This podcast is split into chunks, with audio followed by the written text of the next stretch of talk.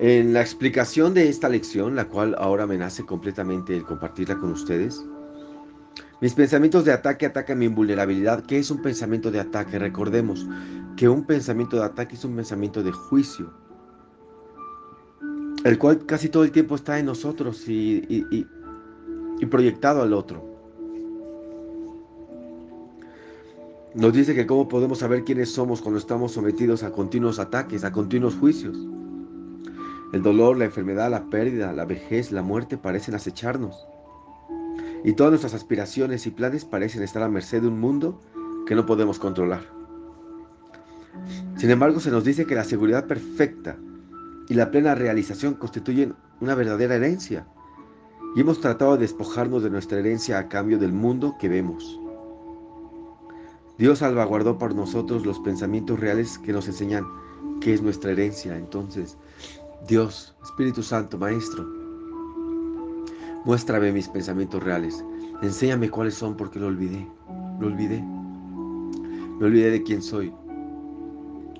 Me olvidé por completo. Y respira. Por encima de todo quiero ver.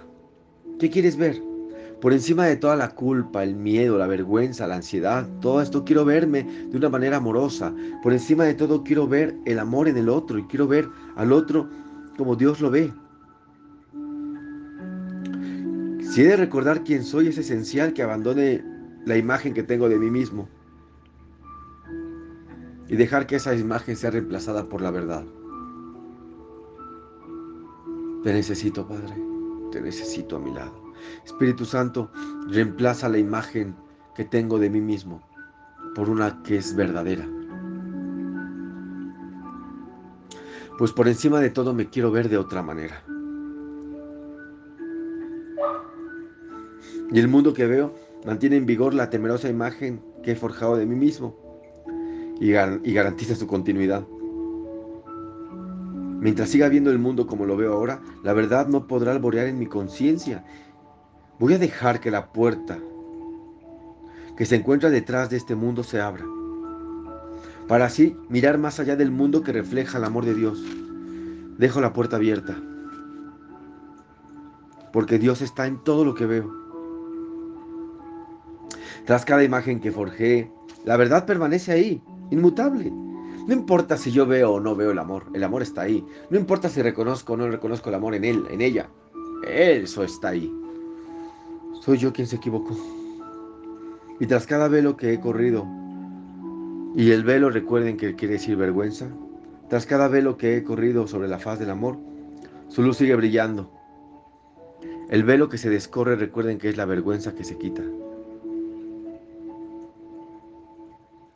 Más allá de todos los descabellados deseos del ego se encuentra la voluntad de Dios, unida a la voluntad mía.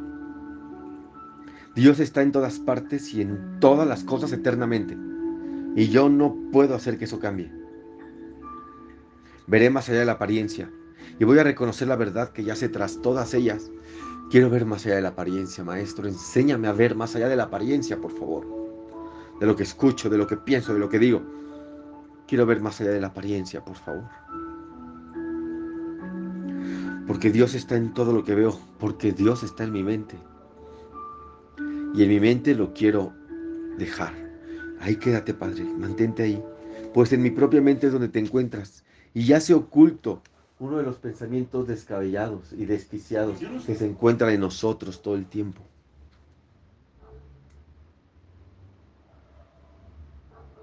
Dios está en todo lo que veo porque Dios está en mi mente. Y en mi propia mente, aunque oculto por mis desquiciados pensamientos de separación y ataque, ya es el conocimiento de que todo es uno eternamente. Y hoy lo reconozco, Padre, todo es uno eternamente.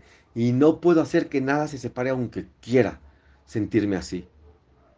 Aunque el ego me quiera llevar a la separación, yo no puedo hacer que nada permanezca separado. No es posible.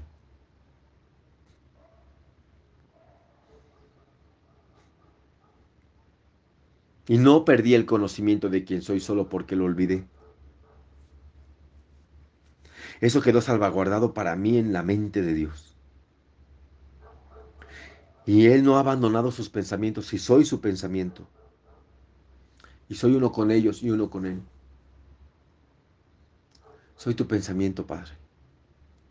El conocimiento de quién soy, de que soy tu pensamiento y soy tu hijo, no va a quedar velado solamente porque yo lo olvidé por querer ser Michel Gaimard. O el nombre que tú quieras poner.